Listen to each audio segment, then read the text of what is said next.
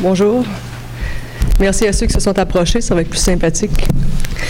C'est un grand plaisir de vous, adresser la parole ce matin parce que j'ai toutes sortes d'histoires à vous raconter.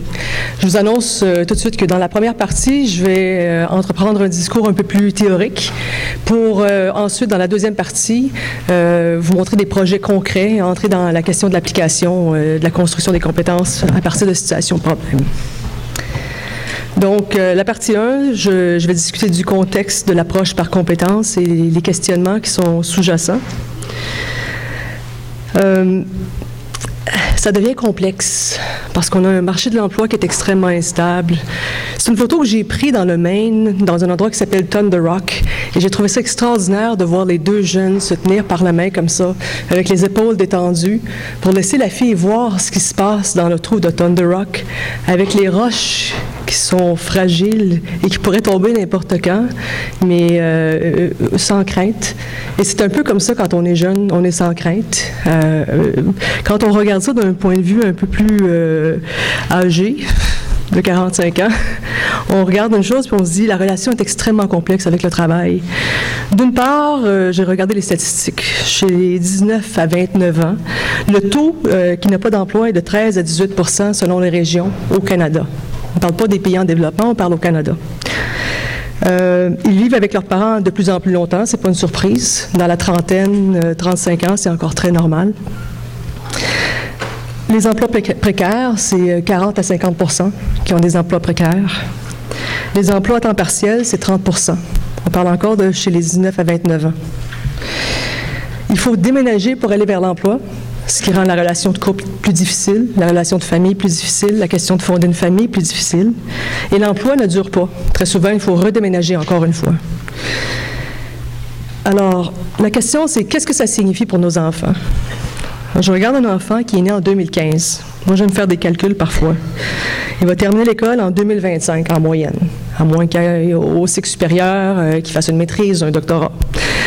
Donc, à 20 ans, 22 ans, 2025, 2027, euh, termine l'école. J'ai fait une erreur de calcul. 2015, 2035, 2037. D'accord.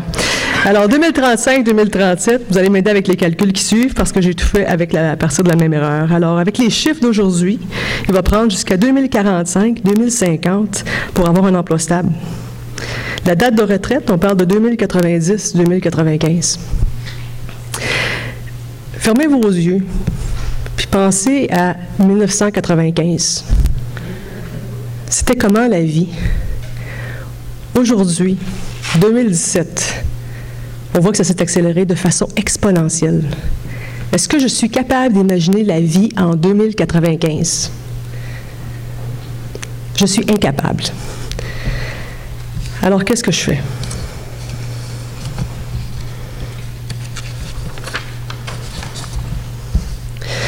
Je me pose la question, parce que je suis professeur d'université, qu'est-ce que ça signifie pour nos étudiants? Ils doivent savoir se vendre dans un marché de l'emploi qui est précaire, qui est changeant.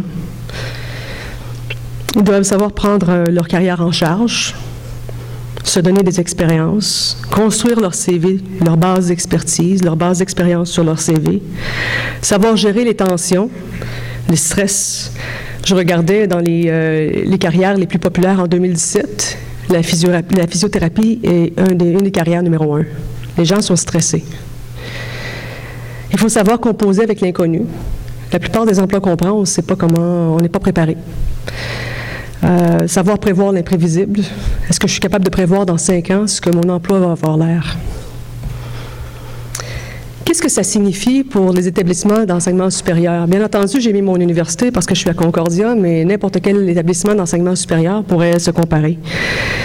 Des établissements qui traditionnellement ont eu le rôle de produire la connaissance et de préparer le personnel hautement qualifié de notre société. La logique du marché change, je l'ai déjà dit, la logique de l'emploi change, la connaissance évolue à une vitesse vertigineuse. Quand j'étais à l'école, on avait neuf planètes dans notre système scolaire.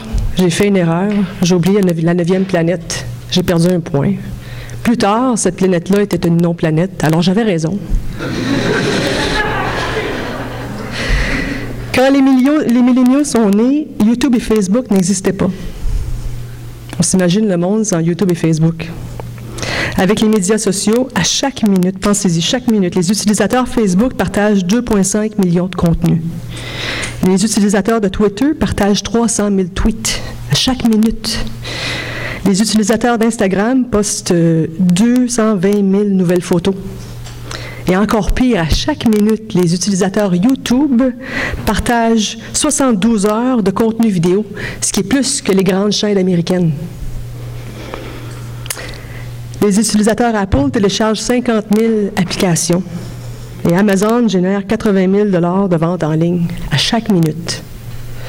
Nos bases de données scientifiques montrent que depuis 1665, nous avons publié 50 millions d'articles scientifiques. Cette année seulement, c'était 2,5 millions. Vous faites le calcul rapidement? Ça s'accélère, la connaissance scientifique. C'est plus vite que jamais. Nous parlons de déluge scientifique. Comment préparer les étudiants? La question, c'est les préparer à quoi? Quelles connaissances auront-ils besoin? Quelles compétences? Peut-être même une question plus pertinente, quelles attitudes les concepteurs pédagogiques que je forme partent parfois avec euh, toutes les compétences qu'ils ont besoin. Ils arrivent sur le marché du travail, ils ont leur première, euh, leur première demande, ils créent un cours super innovateur, créateur, qui va coûter 150 000 à produire, mais le budget est de 15 000 Il y a un écart entre le rêve et la réalité. Parfois, il faut fabriquer des solutions avec les moyens les plus classiques et cesser de réinventer la roue. Il faut revenir au wigwam, ce que je vous montre là. L'abri traditionnel amérindien plutôt que la maison moulée avec une imprimante 3D. Je ne sais pas si vous avez vu ça circuler dans les nouvelles, les imprimantes 3D qui impriment des maisons. Finalement, ça a l'air super technologique, mais on est capable de construire des maisons avec des moyens beaucoup plus traditionnels que de construire des grosses machines qui vont construire des maisons. Il faut une base de connaissances et d'aptitudes pour construire un wigwam. Comment préparer à l'herméneutique de la construction de wigwam. De wigwam. Comment devons-nous enseigner? C'est la question. Il existe un million de façons de, construire un Inukshuk. Je ne sais pas si avec la résolution, vous voyez bien une plage d'Inukshuk que j'ai retrouvée euh, sur la côte Est. Un Inukshuk, c'est un empilement de pierre qui ressemble à une forme humaine qui est construite par les, les. Euh, il y a aussi mille raisons pour construire un Inukshuk, soit pour montrer son passage, pour célébrer un événement, pour euh, communiquer, pour poser un geste symbolique. Alors la question parallèle, c'est qu'est-ce qu'on enseigne? Est-ce qu'on enseigne la symbolique, l'utilité, les diverses techniques de construction, les types de roches, le terrain, les expériences de vie? Qu'est-ce qu'on enseigne au juste? Je vous pose ces questionnements maintenant parce que c'est des questionnements que je me pose dans une approche par problème, à savoir comment je vais faire pour créer ces situations problèmes, pour préparer mes élèves, mes étudiants au monde de demain? Alors, la question, c'est quel contenu ou quelle expérience? Est-ce que je me base sur la base de contenu dont ils ont besoin pour faire face au monde de demain, ou est-ce que je fais la conception d'expérience à leur donner pour qu'ils puissent faire face au monde de demain? Des micro-expériences généralisables à l'extérieur de la salle de classe, peut-être. Peut-être c'est à ça qu'il faut penser. Des connaissances transférables à d'autres matières, d'autres contextes. La question est la suivante. J'ai un cours à préparer demain matin. Vous voyez la belle ligne? Il y a un beau chemin qui est tracé pour vous. Vous avez juste à le suivre. C'est un peu ça qu'on fait. On connaît le chemin. Pourquoi prendre des détours? J'enseigne un cours de mathématiques, ils doivent apprendre X. J'enseigne un cours d'éthique, ils doivent apprendre Y. J'enseigne un cours de français, ils doivent apprendre Z. Je prépare un plan de cours, je divise en unités, en leçons. Ensuite, je pense au contenu, aux objectifs d'apprentissage, aux épreuves de mi-parcours, aux épreuves finales. Est-ce qu'il va y avoir un projet de groupe? C'est ça la recette qu'on utilise. Je prépare quelques leçons, je me garde quelques semaines en avance des étudiants, je me sens en sécurité, je peux commencer à enseigner. Ça, c'est pour un enseignant qui est un peu plus nouveau. Un enseignant qui est un peu plus expérimenté a un peu plus de base de connaissances pour revenir sur ses expériences antécédentes et corriger les erreurs de parcours des étudiants. Alors ça, c'est le chemin qu'on prend généralement. Moi, j'aime prendre des détours. Je suis restée 18 ans à l'université avant, avant qu'on me dise, OK, maintenant tu peux être prof. Alors, quel rôle dans une pédagogie innovante? Rôle de coach ou de guide? Autrement dit, est-ce que je suis comme un coach de soccer? Je vais leur dire quoi faire, je vais les entraîner, ou je vais les guider vers leur apprentissage? Est-ce que je vais avoir un rôle de formateur? C'est-à-dire que je connais le contenu, je vais les mettre dans des expériences et je vais les amener étape par étape à l'intérieur de ces expériences pour pour qu'ils développent l'expertise cible. Est-ce que je suis un gestionnaire? C'est-à-dire que j'ai tellement des grandes classes que tout ce que je fais, c'est que je fais tchic, tchic, tchic. Ils ont fait ce travail-là. Est-ce que j'ai un rôle de médiateur? Parce que les étudiants font des travaux de groupe. Et on sait très bien qu'en groupe, c'est pas facile. On a tous fait des travaux de groupe. Levez la main ceux qui ont fait des travaux de groupe. Maintenant, levez la main ceux qui ont eu des problèmes en faisant des travaux de groupe. Oui, c'est ça. C'est pas facile. Euh, rôle d'accompagnateur ou de facilitateur, c'est-à-dire que je m'enlève du chemin puis je laisse les étudiants réfléchir sur les problèmes que je leur pose. Tout dépend du contrôle finalement que l'enseignant veut exercer et la responsabilité que l'étudiant est prêt à prendre. Mais pour innover, il faut trouver un moyen de faire le pont entre le connu et l'inconnu. Alors je vous montre une petite métaphore que j'ai créée avec un étudiant la tour des mères nourricières, qui finalement, traditionnellement, fait partie de la tour d'ivoire, qui livre les contenus, qui garde les contenus et qui les livre, qui offre les contenus aux étudiants, qui, eux, vont courir après les A, n'est-ce pas? Parce qu'on veut un A. Moins qu'un A, c'est pas bon, on se sent pas bien, on, on sent qu'on peut pas continuer. Alors, le A est devenu la norme. Je sais pas dans vos institutions, mais je sais qu'à l'université, quand j'ai un étudiant à la maîtrise ou au doctorat qui a moins qu'un A, parce que finalement, il n'y a pas un A, c'est sûr et certain qu'il est euh, devant mon bureau le lendemain matin où je reçois un courriel dans l'espace même où je soumets la note. Alors, on livre des A, mais finalement, moi, ce que j'aime penser, c'est est-ce que je peux les amener dans une réalité éducative alternative? Mais pour arriver à cette réalité alternative éducative, il y a le gouffre du choc culturel. Le gouffre du choc culturel est très simple. Finalement, moi, je sais c'est quoi qu'il faut pour être un étudiant qui a du succès. J'ai eu du succès au secondaire, j'ai fini avec une des plus hautes moyennes. Je suis rentrée à l'université, je pensais que j'étais l'étoile. Et là, je vois que non, je ne suis pas l'étoile parce que je suis avec les étoiles de, tous les autres, toutes les autres écoles secondaires. Alors, j'entre à l'université parce que j'ai eu une, une, formation en Ontario. Alors, j'ai passé à travers euh, secondaire et puis ensuite université. J'arrive à l'université et finalement, après quatre ans, ça va bien. Alors, je vais continuer la maîtrise. Je suis une étoile. J'ai fini mon baccalauréat avec 92% de moyenne. C'est génial. J'arrive à la maîtrise. Je retourne au A-B+. Tout d'un coup, je suis plus l'étoile. J'arrive au doctorat. C'est la même bataille. Finalement, il y a une recette pour arriver au succès. Et quand on regarde nos étudiants dans les universités, ce sont des champions de ce succès-là. Ils savent comment se contrôler. Je vous regarde, vous êtes des champions aussi parce que vous êtes assis à m'écouter ce matin. Il y a des gens qui ne sont pas capables de faire ça, de rester tranquille, d'écouter, d'avoir un focus qui est soutenu. Alors, on, on, aura un gouffre culturel parce que je change les lois. Je change les lois d'être c'est quoi un bon élève. Il n'y a plus de mémorisation. Le travail de ton frère de l'année passée, tu ne peux pas l'utiliser. Alors là, maintenant, ça va frustrer. Alors, dans cette réalité éducative alternative-là, ce que je fais, c'est que je construis des objets d'apprentissage par problème. La métaphore que j'utilise ici, c'est comme des petites boîtes. Alors, je construis ces boîtes qui sont prêtes pour les étudiants qui vont aller expérimenter. Je vais vous montrer des exemples plus tard. Alors ici, on a les métaphores des apprenants faisant l'expérience du choc culturel. Mais je m'imagine un pont, qui est le pont de l'enseignant soucieux. La personne qui sait ce que l'étudiant ou l'apprenant va vivre dans cette réalité alternative. Et souvent, je me pense comme un guide touristique. Vous savez, vous allez visiter Rome en plein été, vous vous rendez compte qu'il fait très chaud, vous êtes exténué, euh, c'est dangereux. Alors, vous allez prendre un guide touristique pour vous amener dans un endroit et vous donner l'impression de sécurité.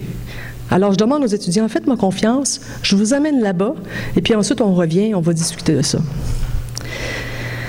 Alors, j'amène les étudiants dans la réalité éducative alternative où ils vont se tremper les pieds, se mettre euh, finalement les mains dans la boue et ils vont avoir toutes sortes de réactions. Souvent, ils sont fâchés, mais après, ils, apprennent à reconstruire et je vous raconterai un peu comment ça se passe. Donc, l'approche par problème est très différente de l'approche traditionnelle. L'approche traditionnelle, euh, on a l'œil de l'enseignant qui surveille, qui connaît le chemin, qui va aller chercher les étapes 1, 2, 3. Alors, est-ce qu'il y en a qui ont euh, résolu le, cube Rubik auparavant? Bravo. Avec des instructions, avec l'intuition, ou en le défaisant en morceaux et puis en le rassemblant? Moi aussi, je l'ai fait. Alors, on connaît le chemin, on connaît la recette, et on va les amener étape par étape dans cette recette-là. Ce qu'on fait dans une approche par problème, c'est qu'on reste là, mais on crée un contexte où, la situation problème émerge, un contexte complexe. Les apprenants et le facilitateur ensemble discutent pour comprendre le contexte et identifier le problème. Alors, ce n'est pas moi qui dis quel est le problème, ce sont eux qui décident. Ils réfléchissent aux diverses stratégies, aux approches qu'ils vont utiliser pour résoudre le problème. Et ensuite, ils vont aller prendre leurs connaissances antérieures en considération. Ce qui devient intéressant dans une perspective interdisciplinaire, c'est que le champ de connaissances antécédents est très vaste quand on regarde le groupe. Parfois, dans les cours où j'enseigne euh, la conception pédagogique, où on n'a pas de programme qui, fait entrer les étudiants directement d'un bac en technologie éducative à la maîtrise, je regarde ma classe, ils viennent de partout. Ils viennent de partout au monde, mais aussi de toutes les disciplines. J'ai des gens de la physique, des sciences informatiques, des sciences de la Terre, de la pédagogie, euh, de la sociologie, des ressources humaines, etc. Alors, je ne sais pas qui sont mes apprenants, finalement. Ils ont, plus de connaissances que moi. Les apprenants sont des penseurs indépendants. Ils décident de ce qu'ils ont à apprendre. Ils s'engagent dans le processus d'autorégulation, c'est-à-dire ils planifient, ils font leur action. Ensuite, ils réfléchissent sur leur action et puis ils refont leur plan. Ils co-construisent leurs connaissances ensemble. Parfois, ça veut dire qu'il faut négocier parce que je ne suis pas d'accord avec ce que l'autre dit. Ils doivent apprendre à travailler en groupe. Ça, c'est le gros morceau. Travailler en groupe, parce que finalement, si je suis une étudiante qui fait A, je vais faire le travail parce que les autres sont moins bien organisés que moi. Et moi, je ne prendrai pas moins qu'un A. La question que je pose souvent aux étudiants, c'est une question philosophique. Qui ici voudrait avoir un A dans ma classe et ne rien apprendre? Et qui voudrait prendre un C, mais apprendre tout ce qu'il faut? C'est un choix forcé philosophiquement. Ils me disent, ben, pourquoi pas prendre un B? Donc, je vous demande de prendre un choix forcé. Est-ce que vous préférez apprendre ou ne pas apprendre, mais avoir la note? Et souvent, c'est ça le problème avec les travaux de groupe. Alors, euh, dans l'approche par problème, ce qu'on va avoir, c'est des solutions multiples. Et toute l'approche par problème est orientée processus plutôt que produit. C'est-à-dire que le produit final, s'il fait défaut, pour moi, c'est pas très grave. Ce qui importe, c'est la réflexion, l'apprentissage et la compréhension de l'erreur. Alors, c'est de tolérer l'erreur pour être capable d'apprendre à partir de l'erreur, parce que finalement, dans la classe, c'est un endroit sécuritaire pour faire une erreur. J'aime beaucoup mieux faire une erreur dans une situation d'apprentissage, dans un établissement d'enseignement, que de peser sur le mauvais piton quand je suis chef de production et puis qu'il y ait 40 euh, 000 feuilles qui soient produites et puis que finalement on perde 3 000 et puis que mon travail soit en jeu. Ça arrive. Alors, la question c'est je vous, posais tout à l'heure la question comment préparer mon cours. Et la question souvent que je me pose, c'est comment me préparer à cette pédagogie? Comment me préparer à cette rencontre pédagogique? Alors, je m'imagine la rencontre pédagogique de la façon suivante. Je vous disais, parfois, on ne sait pas qui sont nos élèves. Peu importe le contexte, parfois, on ne sait pas d'où ils viennent. Ils arrivent dans la classe, on a euh, une théorie de, qui est notre novice, une théorie de façon très, très populaire, finalement, de qui est notre novice dans la classe. L'élève qui rentre, comment il est fait? C'est quoi sa structure cognitive? Et, la question encore plus intéressante, c'est quelle est l'expertise cible dans ma classe? Autrement dit, c'est quoi la structure cognitive de mon expert cible? Et là, il y a une série d'autres questions qui se posent par rapport à ça. Le novice, quels sont ses déploiements cognitifs? Autrement dit, quelles sont ses capacités? Si je le pousse dans le champ de l'expérience, comment est-ce qu'il peut se développer? Et l'expert, quelle est son histoire? Quelle est sa genèse? La question de la genèse de l'expert est très intéressante parce que finalement, si vous regardez les tensions euh, que vos étudiants ont dans vos cours, parfois, on n'arrive plus à comprendre qu'est-ce qu'on ne savait pas à ce niveau-là. Quelle était la structure cognitive de moi en tant que novice dans ce champ-là? On, l'oublie souvent. Alors, à penser à ces structures cognitives du novice type, de l'expert cible, du potentiel d'apprentissage du novice et de la, de la genèse de l'expert, on a un espace de rencontre pédagogique un espace de rencontre pédagogique qui parfois peut, être très structuré. Alors, étape 1, 2, 3, 4, 5, et puis on va arriver jusqu'à la, notion de l'expert. Parfois, quand j'enseigne en ligne, je mets tous les modules et je leur dis, vous pouvez circuler à l'intérieur des modules comme vous voudrez. Vous pouvez avancer dans l'espace pédagogique, reculer, vous pouvez prendre le chemin que vous voulez. Il y a parfois des modules que vous ne couvrirez pas. Parfois, il y a des gens qui me disent, comment peux-tu t'assurer que tout le monde sait tout ce qu'il faut à la fin du cours? La question, c'est est-ce qu'ils ont développé la compétence? Dans cette perspective-là, c'est un peu provocateur, hein, parce que dans cette perspective-là, ma compétence pédagogique se situe à l'extérieur de l'espace de rencontre pédagogique. Autrement dit, elle se constitue de deux choses. Premièrement, une compétence par rapport à la motivation de mon apprenant pour le projeter dans l'espace qu'est-ce que je vais utiliser comme produit pédagogique, comme préparation pédagogique pour le projeter dans son espace d'apprentissage? Et une espace, une, compétence de résistance, c'est-à-dire si l'apprenant est euh, complètement en dehors de son espace d'apprentissage parce que son idée est autre que ce qui est visé dans mon cours, je vais le ramener à l'intérieur de l'espace pédagogique. Alors autrement dit, je reste très présente. C'est une métaphore, bien entendu, hein, parce que finalement, cet espace-là n'existe pas. On entre encore plus creux dans une, euh, réflexion euh, philosophique et je prends cette citation de, de, Claude Lamontagne, un philosophe de l'éducation que je respecte beaucoup, qui est justement un spécialiste en intelligence artificielle, qui dit Pour le rationaliste critique, la rencontre pédagogique idéale repose sur un équilibre entre une générosité de la part de l'enseignant à résister aux idées de l'apprenant et une générosité de la part de l'apprenant à s'opposer aux idées de l'enseignant.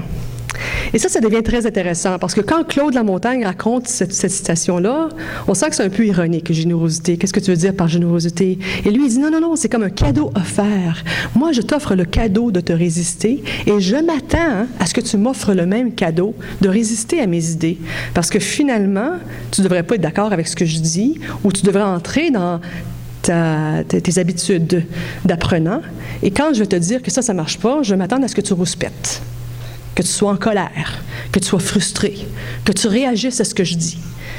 Donc, si je replace ça dans la métaphore, ce que ça dit finalement, c'est que ma générosité à résister, c'est que je vais entrer un peu plus dans l'espace de rencontre pédagogique pour aller chatouiller l'apprenant dans ses connaissances, pour aller le chercher dans ses convictions profondes. Et l'apprenant va automatiquement m'offrir une générosité à s'opposer. Je vois qu'il y a des gens qui prennent des photos, je le laisse prendre. Est-ce qu'il y a des réactions? C'est une valse, hein, finalement. Je résiste, tu résistes. Mais si je résiste et personne ne résiste, là, je me dis, qu'est-ce qui se passe? Pourquoi est-ce qu'ils sont si passifs? Et s'ils ne se fâchent pas, ou ils ne deviennent pas un peu frustrés, je me dis, est-ce qu'ils n'ont pas compris ce qu'ils doivent faire? Alors là, je m'inquiète. Peut-être qu'ils sont en train de faire un travail traditionnel. Ou peut-être qu'ils ont tellement peur qu'ils ont peur de me parler. Alors je vais les voir et je vais leur demander, qu'est-ce qui est différent de ça? Est-ce que tu te sens en confiance? Est-ce que tu sens que tu es capable d'avoir du succès? Donc revenons à la colombe. Belle euh, métaphore de la colombe légère lorsque dans son libre vol elle fend l'air, dont elle sent la résistance, pourrait s'imaginer qu'elle réussirait bien mieux encore dans le vide. C'est une citation de Critique de la raison pure d'Emmanuel Kant. Je ne sais pas combien d'entre vous avez lu ça, mais on pense à la colombe qui se frustre et puis qui dit l'air est tellement résistant. Mais finalement, dans le vide, qu'est-ce qui arriverait? Son vol serait impossible. Alors, c'est un peu la métaphore que je me donne par rapport à l'approche par problème. C'est-à-dire que je vais aller résister, je vais leur offrir des morceaux coriaces qui vont devoir mâcher. Et ils vont automatiquement me dire ce serait plus facile si ce ne serait pas là. La question, c'est qu'est-ce qu'on apprend? On apprend la connaissance dans le cours, qu'on pourrait aussi bien apprendre dans le livre, ou on apprend quelque chose de mieux pour se préparer à demain. Est-ce qu'il y en a qui connaissent l'allégorie de la caverne? Est-ce que vous pouvez la raconter? Monsieur en rouge? Oui, vous vous sentez à l'aise? Des images, et des ondes, il essaie de se représenter des ondes, de comprendre d'où viennent les ondes et tout ça. Je pense que c'est autre Mhm. Quelqu'un d'autre qui a envie d'essayer? Monsieur en noir?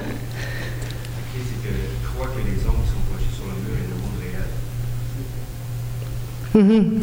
Jusqu'au jour où il arrive à se défaire de ses gonds.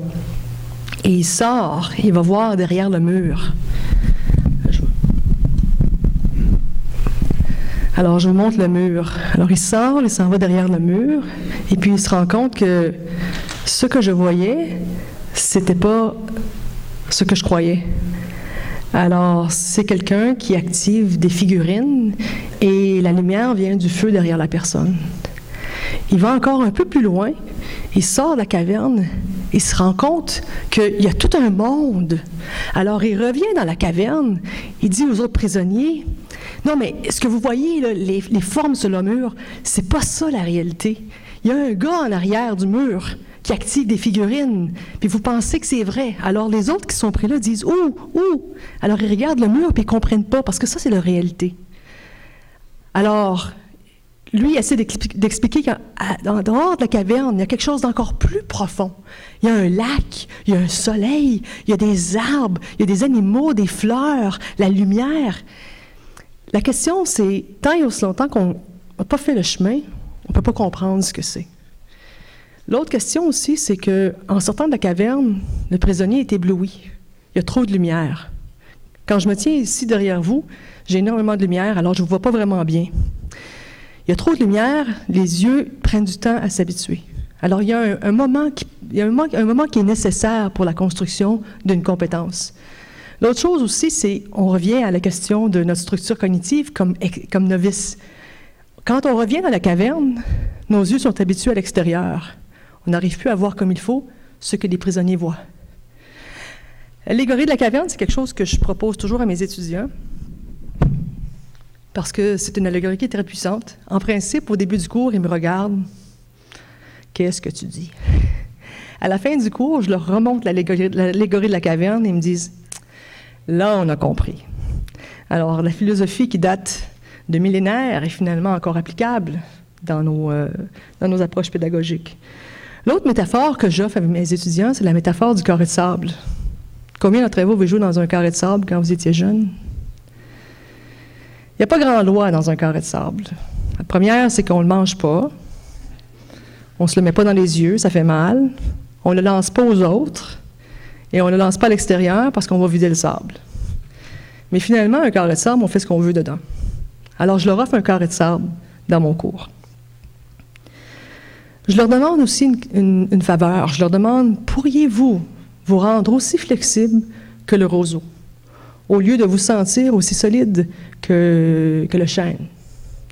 Parce que finalement, quand ils ventent, quand les situations atmosphériques euh, sont difficiles, le chêne casse, mais le roseau plie. Il est flexible.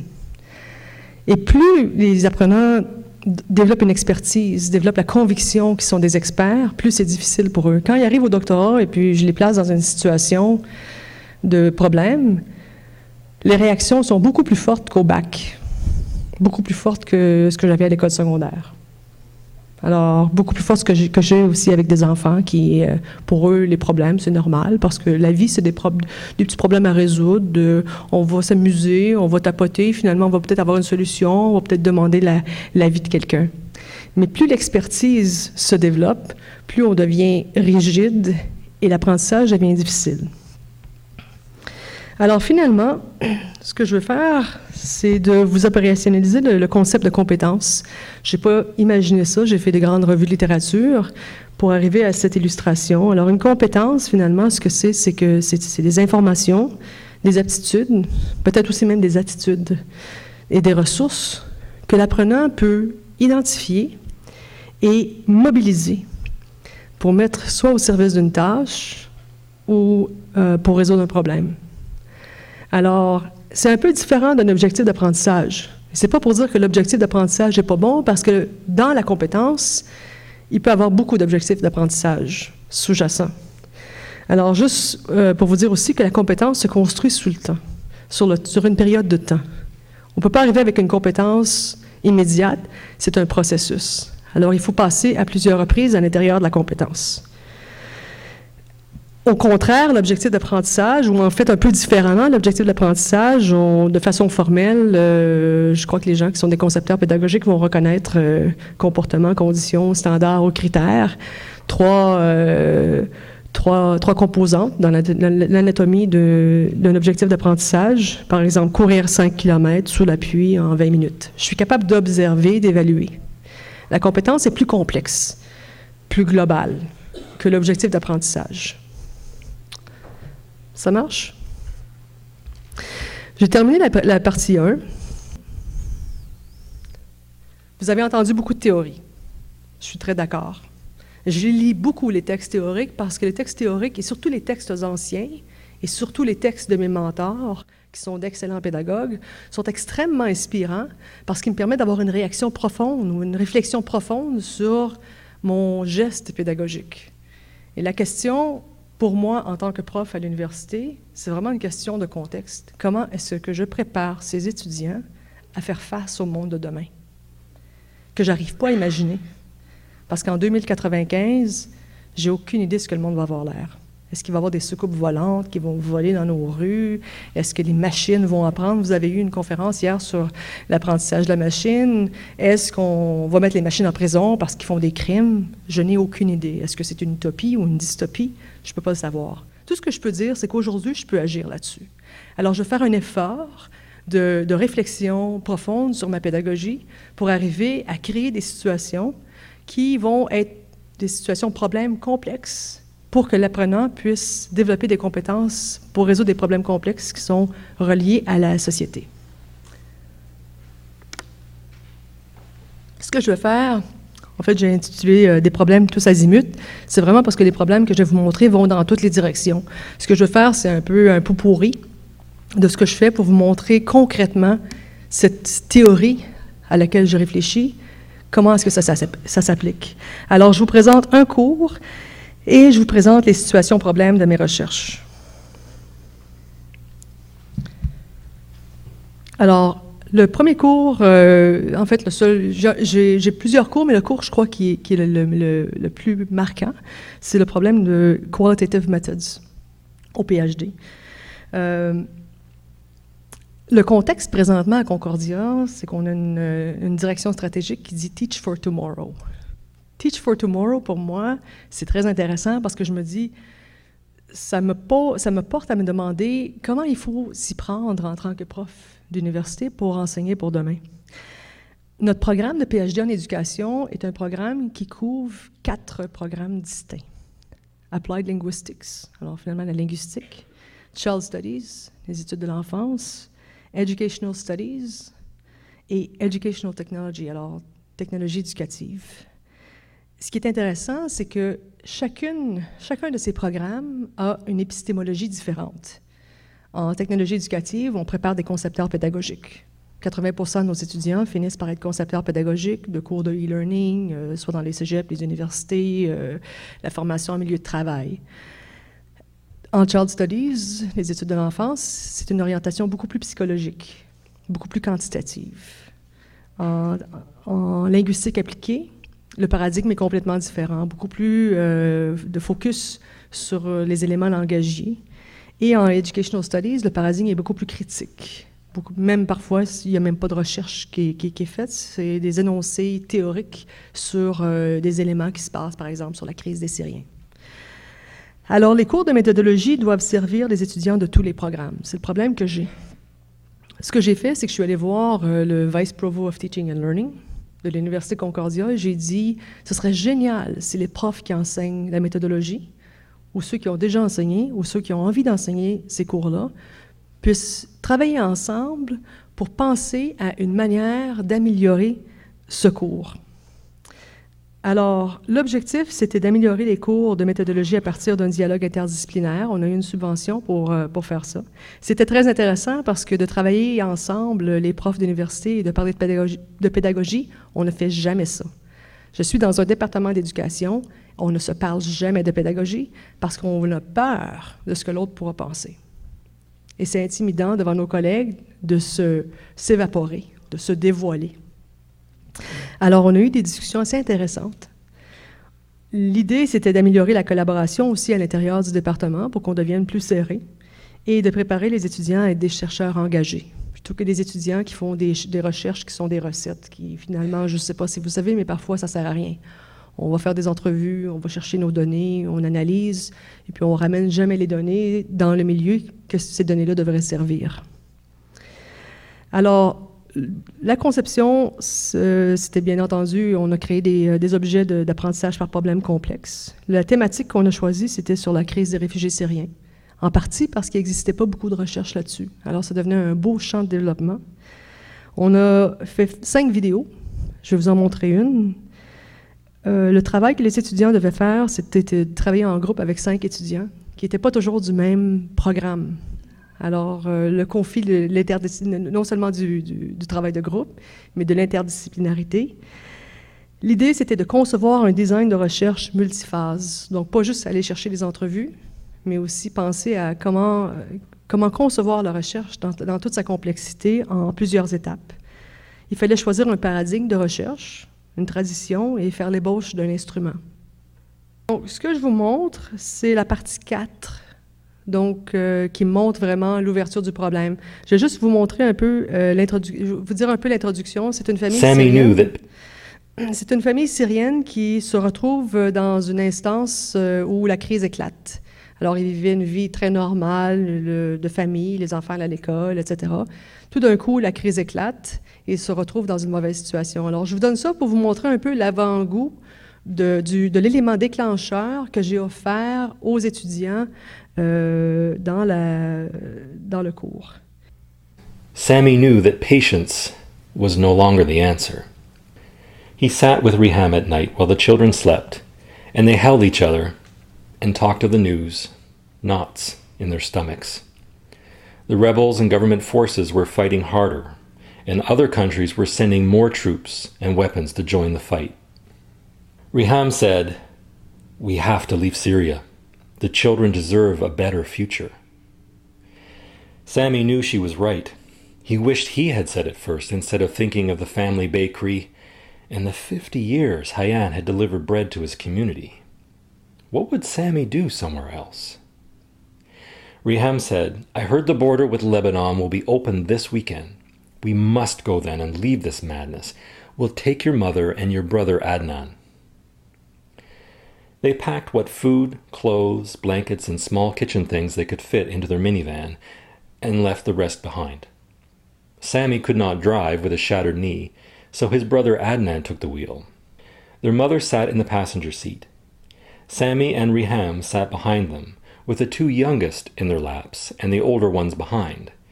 They left in the early hours, the minivan groaning and squeaking under the weight to navigate the shattered streets of the city and reach the frontier with Lebanon.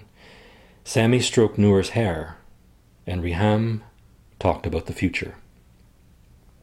The border was blockaded, and they found themselves in a chaotic clutter of other cars and minivans packed with desperate Syrians. No vehicles could cross, but they could go on foot. Adnan urged Sammy to take their mother, Riham, and the children across the frontier. He would drive the minivan back to Damas and get the rest of the family. Sammy, his mother Zinat, Riham, and the four children shouldered what they could carry from the minivan. They never saw Adnan again. They crossed the frontier and paid someone to drive them to a refugee camp close to Beirut. Some Syrians had money to rent apartments or found people to host them in Lebanon. But with Sammy's business closed and no contacts in Beirut, they didn't have that choice. While in Beirut, Sammy tried to find work, but without legal papers, no one would hire him, and there were plenty of other Syrians who wanted work and didn't have a shattered knee. Riham wanted to go to Canada. There is no war there, she said, and people are free to say and believe what they want. Reham and the four children spoke English and some French. They would be okay in Canada, Sammy spoke only Arabic, but he wondered if Canada might be a safer place than Europe, where people were getting tired of the deluge of refugees. Refugees fleeing their homelands often stop the moment they find safety, and that's putting a serious burden on southern European states. And Greece is demanding northern nations share the burden. Anastasia Cherkina has more. Fleeing a bloody war in Syria, men, women, and children fill a square in Athens. Here there's sorrow, but also hope of starting afresh away from their torn homeland. To have a better life, to have good life, peace life. They dream of a new life in the EU, in quite literally any country that will take them. Reaching that goal is a long way ahead. There are 3.6 million refugees displaced from crisis torn Syria, but not everyone in the EU is ready with open arms. We're not ready to accept everyone. We shouldn't accept everyone. Uh, we don't need everyone. Unaccepting of those left without a home because of a war in which the West has hardly been an innocent bystander through supporting the uprising that led to the current crisis. The UN and 30 humanitarian organizations have urged wealthy countries to accept more refugees as winter sets in. We are on our limits, and uh, we don't want to see people uh, sleeping in the streets. It's been days. Desperate families stranded outside a train station in Budapest. No answers, no help, nowhere to go. Imagine yourself in our place. You are a human. We are a human. You have kids. We have kids. Hundreds are stuck here, the Hungarian government refusing to let them board trains out of the country. Shireen Mamo walked here with her children. Her brother made it to Germany. She's now alone, feeling helpless and hopeless. Sammy's mother Zinat put her hand on his knee and said, I will stay in Lebanon. Adnan will find me here. The war will end, and I will go back to our home. Sammy registered his family with the United Nations High Commissioner for Refugees. During registration, the UN officer conducted interviews with Sammy and his family and recorded their age, gender, history, and requirements for medical help. The officer asked about their military involvement and their future plans even with 60 years of experience, UNHCR can barely cope with the flood. Our registration systems were totally overwhelmed. The scale, scope, and complexity of it was bigger than anything we have seen. We had at any point in time about 100 to 200,000 people awaiting registration. UNHCR overhauls and massively expands its registration system, hiring and training new staff. It puts several registration centers in Egypt, Iraq, Lebanon, and Jordan. It finds and uses innovative new technology. Innovation was a necessity. We had to change the way our systems operate, and we learned on the way. We installed biometric systems to ensure integrity of the procedures. The iris scan was a huge boost. It develops new software UNHCR staff can now add new and relevant information to the refugee database anytime after registration. Having an electronic survey allows direct data entry so that it feeds directly to our online applications. Individuals, not just families, are registered. The vulnerable are identified. Needs are recorded. It's not only about numbers. Registration is about the human story. After the interviews, Sammy waited for news. He knew that thousands applied, and that he had to wait for his family's turn in the queue to qualify for either of Canada's private sponsorship of refugees program or the government assisted refugees program. A few months later, Sammy received an SMS on his phone telling him to report with his wife and children for an interview at a visa office in Beirut. He could not believe that this was really happening. The Canadian visa officer interviewed Sammy's family and referred them to a security check where CSIS investigated their associations and memberships and even their social media posts. After passing the security checks, Sammy and his family completed medical exams and returned to the visa officer for a final decision.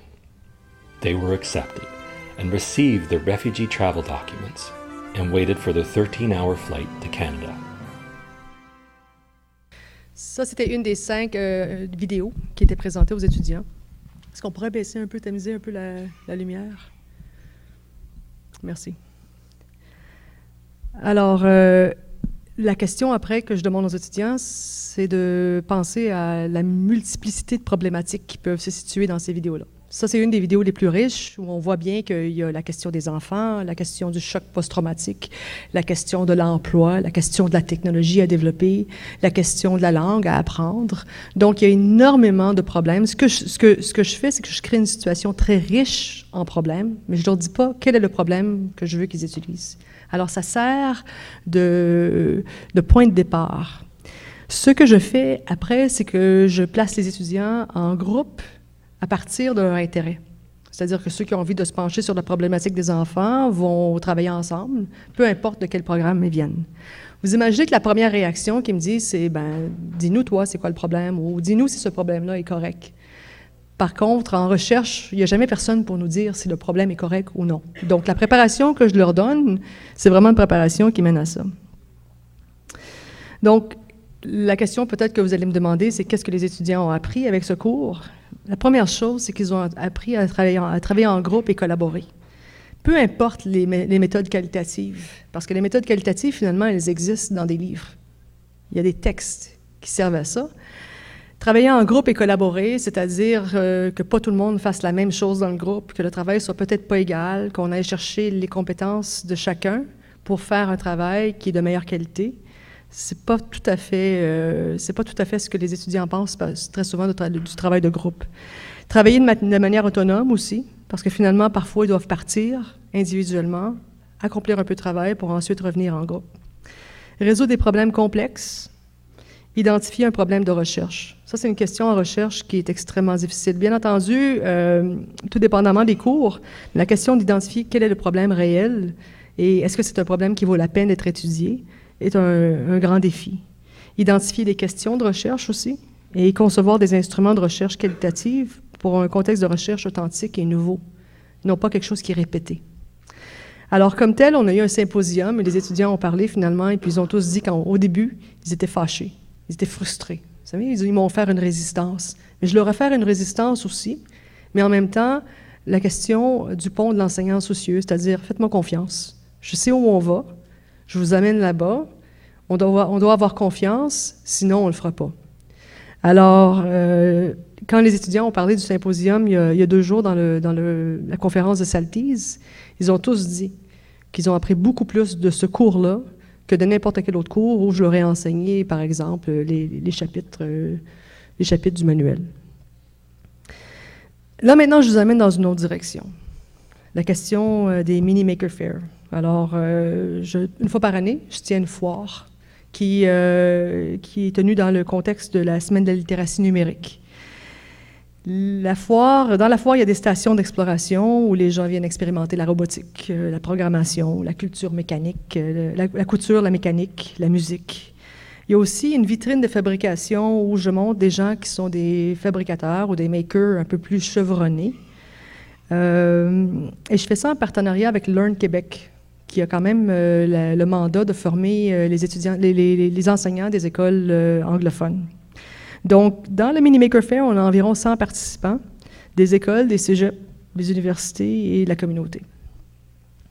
C'est un peu ce que ça a l'air. Je vais décrocher le micro pour vous montrer un peu qu'est-ce qui se passe. Alors, dans le cadran à gauche, on voit un groupe qui est en train de s'adonner à la couture avec les, diodes lumineuses. Alors, comment faire un tissu intelligent?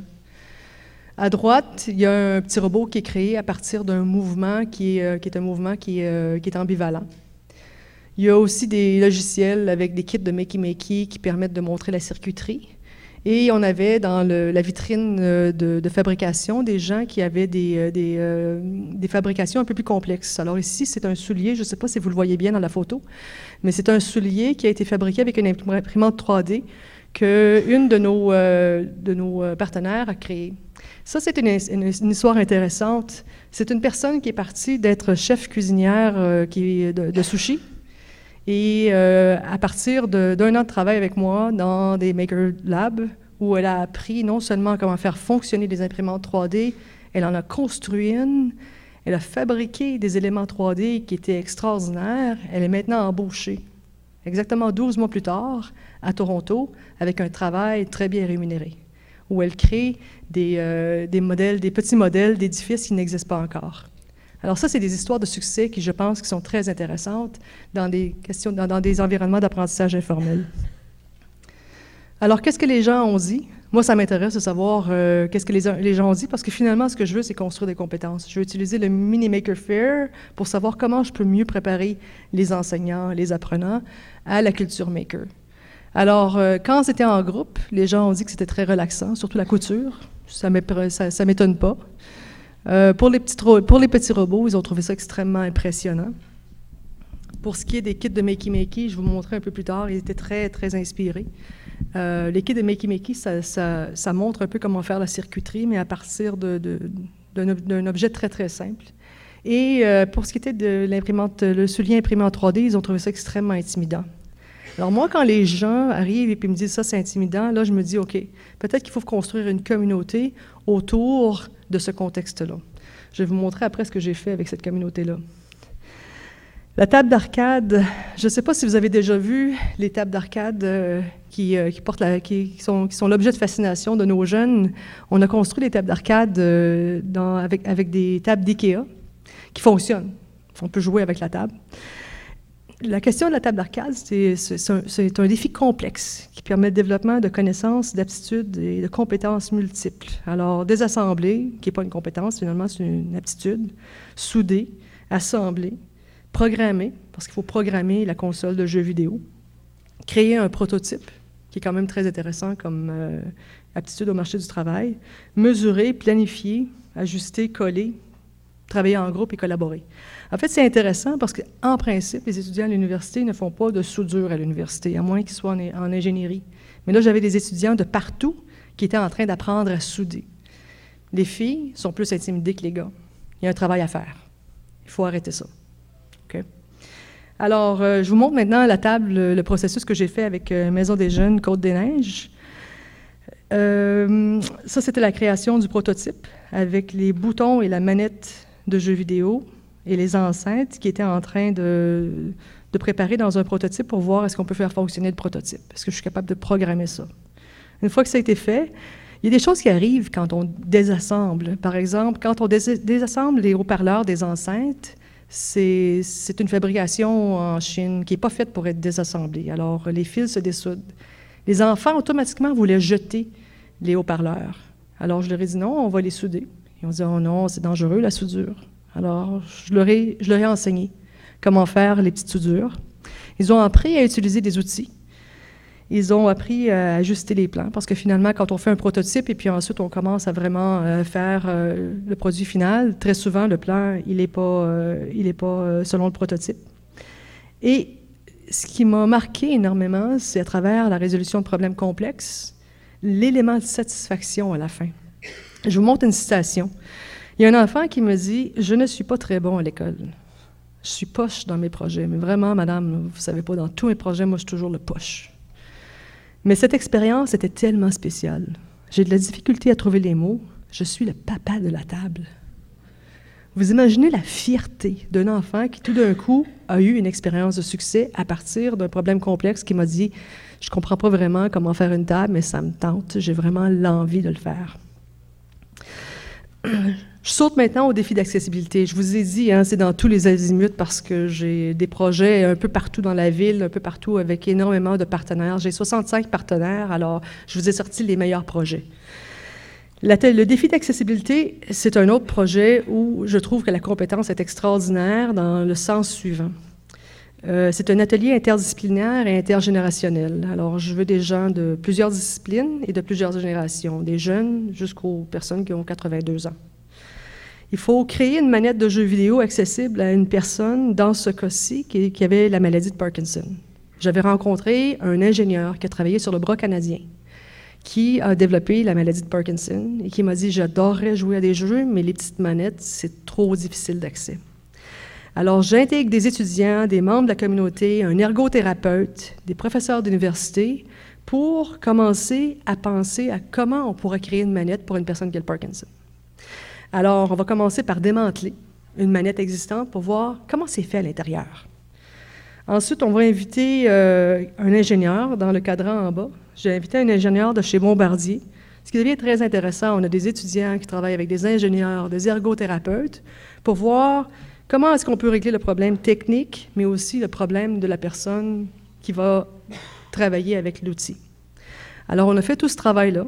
On a invité une personne ressource qui était la femme de ce type, qui avait le Parkinson. Pour lui, c'est très difficile de voyager. On doit aller le chercher en taxi et l'amener dans un, euh, moment de l'après-midi. Alors, on n'a pas voulu le déranger trop, mais on a fait venir sa femme. Et on a créé des prototypes. Les étudiants ont fait une petite compétition, ou plutôt un collaboraton, où on a créé plusieurs prototypes. C'était un échec. Quand le type est arrivé, il s'est assis devant la manette avec le jeu auquel on avait pensé. Il a regardé le jeu et les morceaux tombés. Il n'a jamais voulu interagir avec la manette. Qu'est-ce qui arrive quand on a un échec? En principe, en éducation, on dit on a failli. Dans ce cas-là, c'était la plus belle révélation. Parce que la question, c'est qu'il nous a dit pourquoi c'était un échec.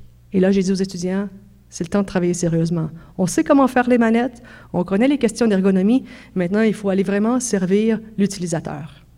Alors la question d'amener des gens de l'extérieur est extrêmement riche dans la question du développement de la compétence. Une autre instance, je vous ai dit tout à l'heure que les, souliers euh, imprimés en 3D étaient très intimidants. Alors ce que j'ai fait, au lieu de laisser les gens s'intimider, c'est que j'ai créé un défi d'assemblage j'ai fait venir euh, une imprimante 3D en pièces détachées de la Chine dans un kit qui coûte 350 Alors, si jamais il arrive quelque chose, c'est pas trop grave. Et pendant deux jours, durant la semaine de lecture, avec 10 étudiants, on a assemblé la machine, on a assemblé l'imprimante 3D.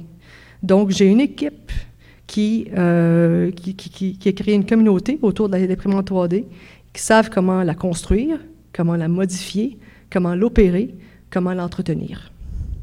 Et pour eux, l'imprimante 3D leur appartient. Alors, si quelqu'un veut venir s'en servir, ils veulent s'assurer que la personne va savoir comment faire. Alors, je n'ai même pas besoin de technicien. Donc, à partir de défis complexes, les étudiants, et ça, c'est des étudiants d'éducation, en fait, c'est même pas des étudiants d'ingénierie, ils ont appris à négocier. L'atelier Maker Mobile, c'est des choses qui sont très semblables. Alors, je, vous attire votre attention ici sur euh, un groupe il y a une petite fille au milieu, vous la voyez en rose? Elle est en train de montrer aux gens qui sont dans la salle comment un circuit fonctionne. Et ce n'est pas son grand-père ou son père, mais c'est les hommes qui l'entourent tout d'un coup pour aller voir qu'est-ce qu'elle est capable de leur enseigner. L'apprentissage de la programmation, c'est la même chose. Individuellement, c'est plus difficile. En groupe, c'est plus intéressant. Je vous montre encore la même petite fille en rose. De façon intéressante, elle avait tellement bien compris les, circuits qu'elle utilisait sa lunette métallique pour terminer le circuit, parce que c'est branché après elle. Alors, les... quand même, il faut dire, c'est brillant, n'est-ce pas? Alors, aucun doute qu'elle a pu montrer aux hommes plus âgés comment un circuit fonctionne. Mais ce qui est intéressant aussi, c'est que parfois, on n'a pas le choix de développer des compétences techniques c'est pas ma matière de recherche en éducation, les compétences techniques, mais il ne faut pas que ce soit le problème qu'on donne à la personne qui fait la technique. C'est-à-dire, il y a un fil qui est défait, on, va le, on va le souder. Il y a aussi des compétences de mise à l'essai qui sont très importantes parce que ça ne veut pas dire que ça fonctionne toujours. Alors, la question du troubleshooting est très intéressante. Alors, finalement, qu'est-ce que les étudiants apprennent? Ils apprennent à prendre des initiatives, résoudre des problèmes complexes, multidimensionnels, qui sont euh, reliés avec la vraie vie. Ils apprennent aussi à persévérer. Persévérer parce que la première fois que j'essaie, ça ne fonctionne pas toujours. Ils apprennent à tolérer l'erreur, ce qui est très difficile en éducation, mais l'erreur va arriver. Dans l'approche par problème, l'erreur va toujours arriver. La question, c'est comment je vais faire pour apprendre de mes erreurs? Ils apprennent aussi à s'adapter à des conditions changeantes, à des groupes changeants, à des défis changeants. Ils apprennent aussi l'interdépendance et la collaboration.